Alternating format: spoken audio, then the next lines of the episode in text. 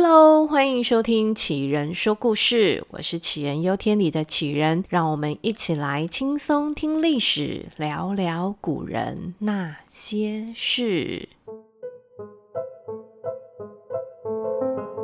上一集就在跟大家讲说，诶，一直听司马懿，大家会不会觉得有一点点腻？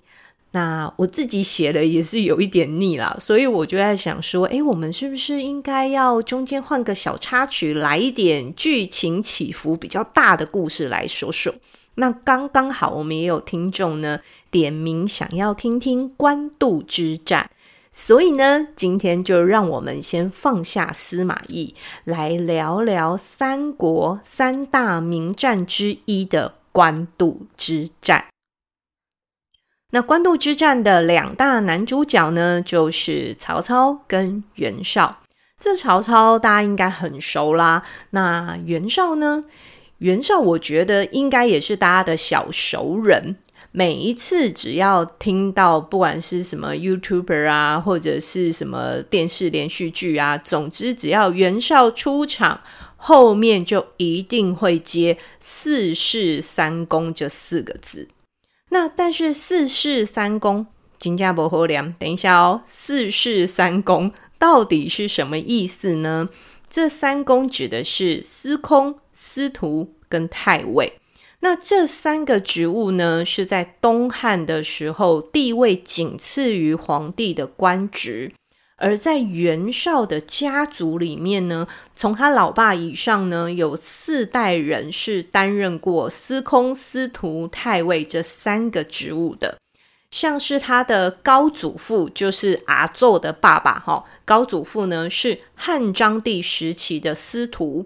那他的叔太祖父呢是司空。而他的祖父就是他爷爷哦，干脆呢就把司空、司徒、太尉这三个东东做了一遍。然后呢，这袁绍的爸爸是担任司空，叔叔呢是担任司徒。那这四世三公啊，除了代表他的家族显赫之外，也代表这个家族拥有超大的政治人际关系网。他们家的人脉呢，是整串长得跟粽子一样那么的大，而袁绍自己呢，也在朝为官。那个时候，他跟曹操还是同事哦。然后再加上他们后来又一起有共同的敌人，就是董卓，所以这两个人之间是有那么一点交情的哦。这边我们先插播，略略提一下董卓之乱。当时呢，劝大将军何进招董卓进京除掉宦官的那个 key man 关键人物就是袁绍。袁绍他主张呢，要把宦官就是无论好坏一网打尽，你只要是宦官就是该死。那这样的蛮干的作为呢，就显示袁绍其实本人有缺乏了一点政治思考的能力啦。再说，他居然想召唤大魔王董卓来处理宦官，那这简直就是我们台湾话讲“恰贵天下也有”。懂”啊！结果呢，就引发了另外一场的大混乱。后来因为各路都反董卓，所以呢，大家就串起了一个反董卓联盟。那这个反董卓联盟的盟主呢，诶，就是袁绍。那前面说了嘛，袁家是四世三公，家庭背景相当的显赫，所以呢，他也拥有了一定程度在氏族面向的一个号召力。然后呢，他跟董卓是有正面冲突的，在当时居然敢跟权势滔天的董卓互相呛声，这听起来是不是非常的有魄力呢？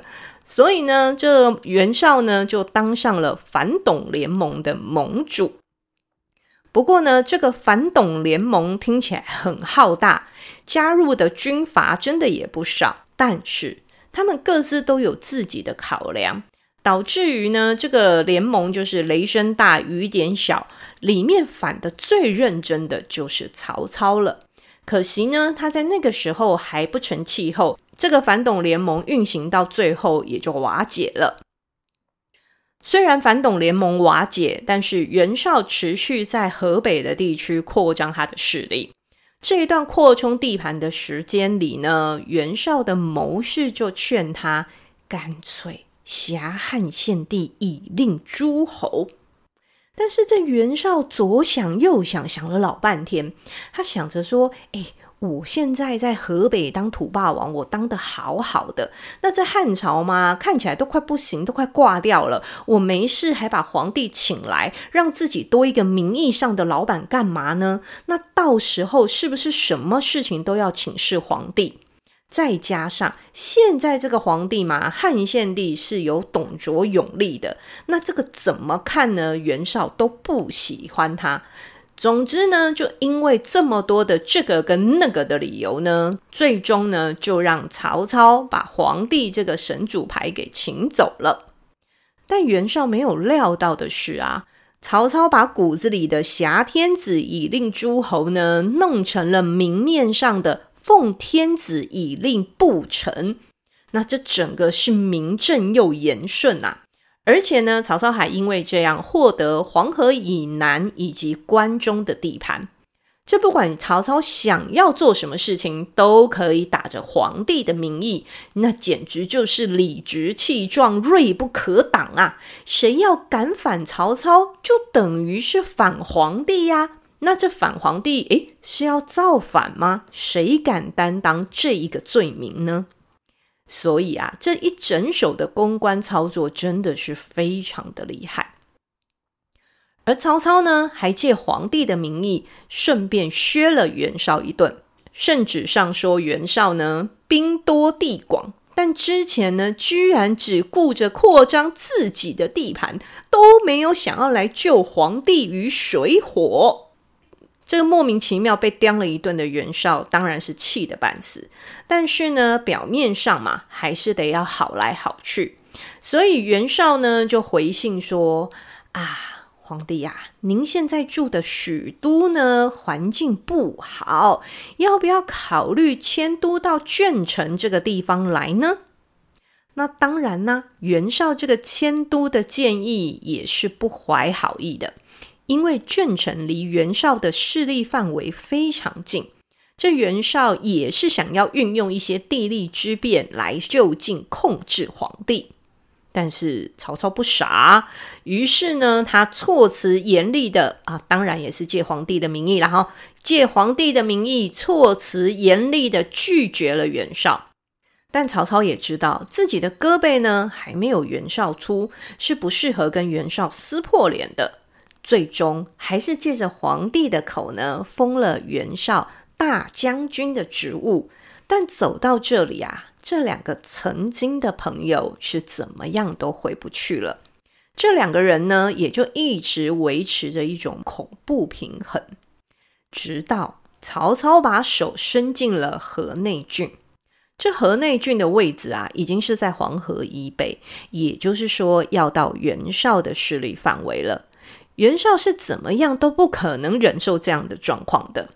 于是呢，在建安四年的三月，袁绍点足了十万大军，准备要对曹操发动攻击。这个时候的袁绍啊，正处于他人生的巅峰。他灭掉了北方另外一个军阀之后呢，就完整的拥有了冀、青、并、幽这四个州。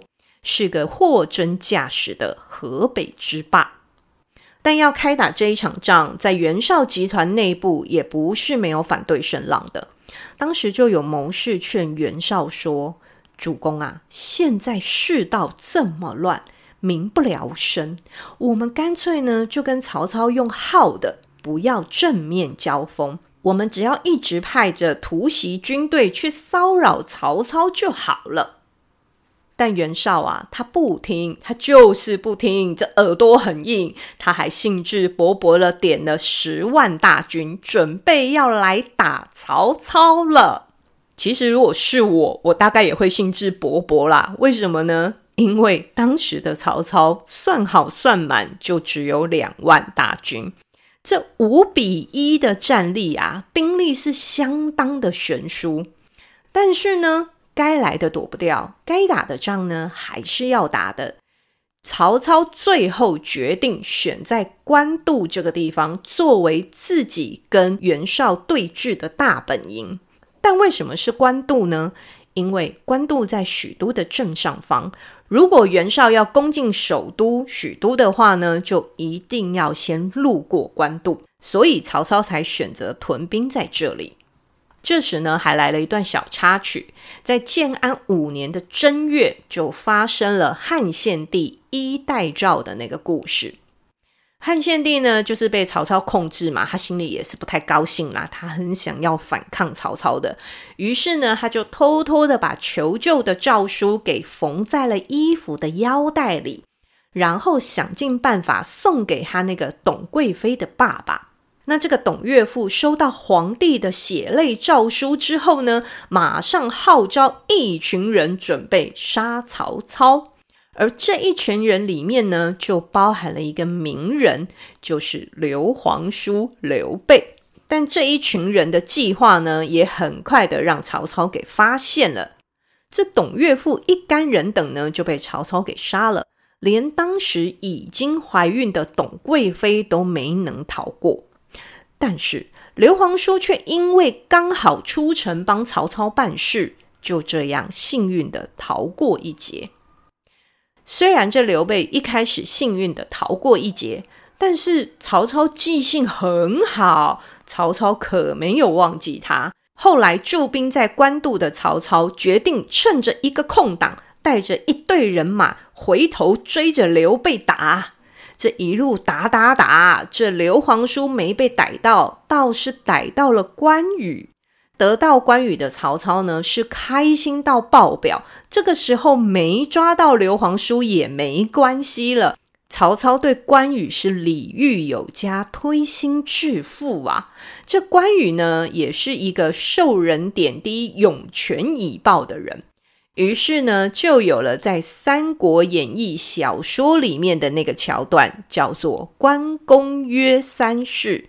这演义里面写的呢，关公跟曹操约定的三件事，就是：第一，我关羽投降的是汉献帝，不是你曹操；第二，我的两个嫂嫂呢，要享有跟皇叔一样的俸禄待遇。嘿，对，不止关羽被抓，刘备的两位夫人也一起跟着被抓。这皇叔到底为什么逃命的时候不把老婆给带好呢？那第三呢，就是我关羽如果有皇叔的下落，不管多远，我一定会放下一切追寻皇叔而去。这三件事呢，曹操通通答应了。就这样，关羽留在了曹操的阵营。那刘皇叔到底是跑去哪里了呢？那俗话说嘛，敌人的敌人就是朋友。所以皇叔呢，辗转去了袁绍那里。这袁绍看到刘皇叔啊，是开心到不行。皇叔虽然在当时没有什么军队，也没有什么实力，但是皇叔人家有名望啊，大家都敬重皇叔，他可是皇室血脉呢。于是呢，袁绍欢天喜地的收留了刘备。而且刘备还在那里与赵云久别重逢，这也算是这两方都各有收获啦。其实呢，在曹操分神去追打刘备的时候，袁绍的谋士就有建议袁绍要趁着这个机会发动攻击。但是不巧，那个时候因为袁绍的小儿子病了，他实在太担心他的儿子了。嗯，如果我们从这个面相来看的话，袁绍应该是一个很不错的爸爸吧？嗯，所以呢，袁绍因为这样不肯出兵，就让曹操打完刘备，收了关羽之后呢，轻轻松松的回到官渡继续打仗了。那这回到官渡呢，袁绍跟曹操两军对峙着，袁绍派出两名大将颜良、文丑。他要颜良率兵攻打白马这个地方，又让文丑进军延津。但袁绍实际上他真正的目的呢，就是颜良去的那个地方白马。那原本曹操也想要直接去救援白马城，但是呢，军师荀攸建议他先往延津去。这曹操啊，当下秒懂他的王牌军师是要他声东击西。这时呢，曹操马上变换做法，假没意的呢，先让一组人往延津去，但实际上走到一半，中途就派骑兵转头突袭白马这个地方。而这场突击战，曹操派出的就是新收服的宝可梦关羽。由关羽来快速出动，而关羽呢，嗖一声就把袁绍的猛将颜良给斩了。那这主将死了，袁绍在白马城的这个队伍也就跟着垮了。但曹操也知道袁绍不会善罢甘休的，于是呢，曹操的军队就带着白马城的百姓一起撤退。后来呢，在路上又遇到了袁绍的追兵。那个时候，曹操的军队正好走在一个高坡上面，前方的哨兵呢就一直不停地来回报，说看到袁绍的军队有多少人，又有多少人。但是曹操一直按兵不动，甚至让军队就地卸下装备，也把从白马城里面带出来的一些物资呢，就直接这样散落的放在路边。当时大家还搞不清楚曹操葫芦里到底在卖什么药，直到文丑跟刘皇叔领的骑兵一冲过来，看到哇，路边那么多物资，以为曹操的军队呢都把物品给抛弃，直接裸逃了。于是袁绍的士兵呢就开心的捡着这一些装备。那从这里大概也可以看得出来，袁绍的军队似乎军纪不是那么的好。这时呢，曹操抓准这个时机点，率着六百骑兵突然之间冲下山坡，瞬间把文丑跟刘备的军队呢吓得是四下逃窜。而在兵荒马乱之中，袁绍的大将文丑就死在了这个地方。然后呢，刘皇叔又成功的逃跑喽。但这时啊，关羽已经知道他的皇叔是在袁绍那里了。于是呢，就赶快归还曹操赏赐给他的物品，顺便呢附上一封辞职信，就去追他的皇叔了。而这在《三国演义》里呢，接下来就是非常精彩的过五关斩六将的情节。不过后来根据学者的考证，那个过五关跟斩六将的路线似乎不太对劲，感觉上关羽是刻意绕了远路去砍人呐、但这些人物跟地点呢，是历史上真的存在过的，所以这也是《三国演义》这本小说非常厉害的地方。好，那我们现在再转回来官渡之战，这袁绍接连折损了颜良跟文丑这两员大将，而曹操这边呢，虽然前面打赢了，但是他知道自己的兵力不多，分兵驻守是非常危险的。所以曹操集中兵力回到原先的驻军地官渡，而袁绍也跟着到了官渡，跟曹操对峙着。而这一对峙就是三个月，撑了三个月之后呢，曹操这边啊已经快要没有粮食了。这个兵少就算了，还肚子饿。这曹操本人呢也快要撑不住了。于是呢，他就写信给留守在首都的另外一个军师荀彧。曹操跟荀彧说啊，他想要退回首都了，退回大本营，至少吃饭没问题嘛。不过呢，这个荀彧跟曹操说啊，主公，我们已经撑了大半年了，再撑一下吧。袁绍呢是倾巢而出的来打我们，他是不会轻易罢手的。如果我们这次没有赢，那么我们未来就一定会被袁绍所歼灭。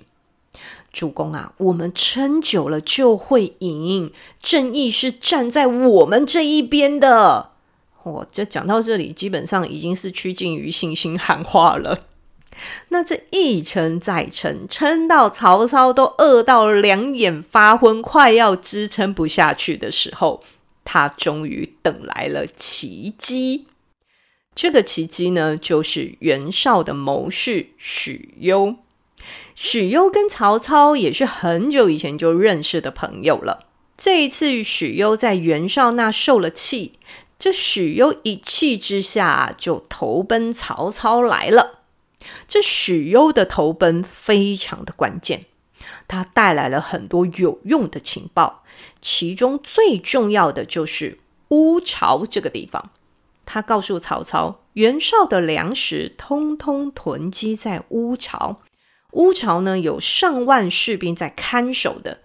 所以曹操呢，趁着半夜伸手不见五指的时候，带着一小组人扮成袁绍的军队，然后每个人咬着短木棍，再把战马的嘴巴给捆起来。一群人静悄悄地杀到了乌巢，轻轻松松地放了一把火，把袁绍的粮食跟物资烧的是一干二净。乌巢这边这么大的动静，袁绍当然也获得消息了。就在此时，袁绍又做了一个错误的决定。袁绍呢，就听他的谋士说：“主公啊，曹操带兵去了乌巢，那他的大本营官渡一定很空虚。这时攻打官渡，简直就是轻而易举。”而且呢，在乌巢的曹操发现官渡被偷袭，一定会马上回防。那这样乌巢的危机也就解除了。但这个说法也有人反对。这个人呢，就是袁绍当时的另外一位名将张合。张合觉得官渡既然是大本营，哪有那么好攻下的？到时候别官渡没打下来，我们连乌巢都赔上了。于是袁绍做了一个两面都讨好，但也两边都找死的决定。他让张合带着主力军队打官渡，然后派遣少量的军队呢去救乌巢。结果呢，果然就如张合所说，官渡久攻不下。然后呢，没多久，张合又收到乌巢那边失守的消息。张合非常了解袁绍的个性。自己之前的预言绝对会让袁绍更小灯小气，到时候呢是绝对不会有好下场的。于是呢，张合干脆把心一横，跟着另外一位将军直接投降曹操了。这许攸跟张合的投降呢，都让曹操的战斗力激增。哦，这里要讲一下，还有一个人呢也跑了。这个人呢，就是刘皇叔。刘皇叔早在许攸叛逃之前呢，就借着要亲自帮袁绍去招募其他的军阀，用这个当理由啦，就脚底抹油跑了。虽然我好像从前面就一直在开刘皇叔的玩笑，但认真说啦，这也是一种相当厉害的能力。刘皇叔这一路上投靠过很多人，你看像那个公孙瓒啊、陶谦啊、吕布啊，而当这些人都接连傲主的时候，刘皇叔还活得好好的。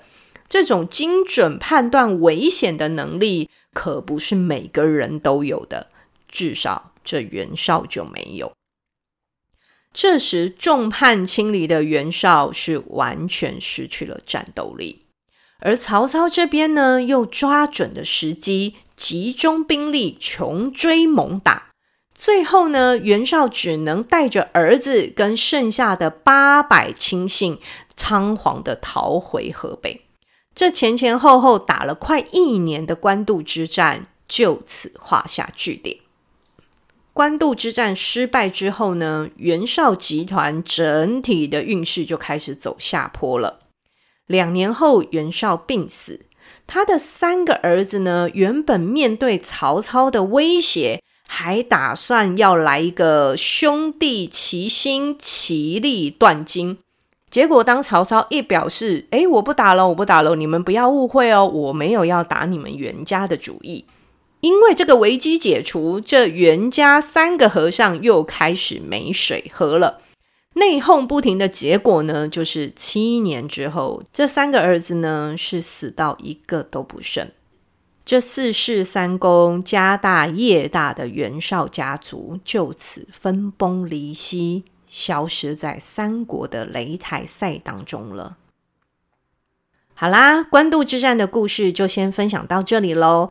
感谢大家的收听。如果你也喜欢杞人说故事，再请你推荐给其他也喜欢听故事的好朋友喽。那我们下集再见了，谢谢大家，大家拜拜。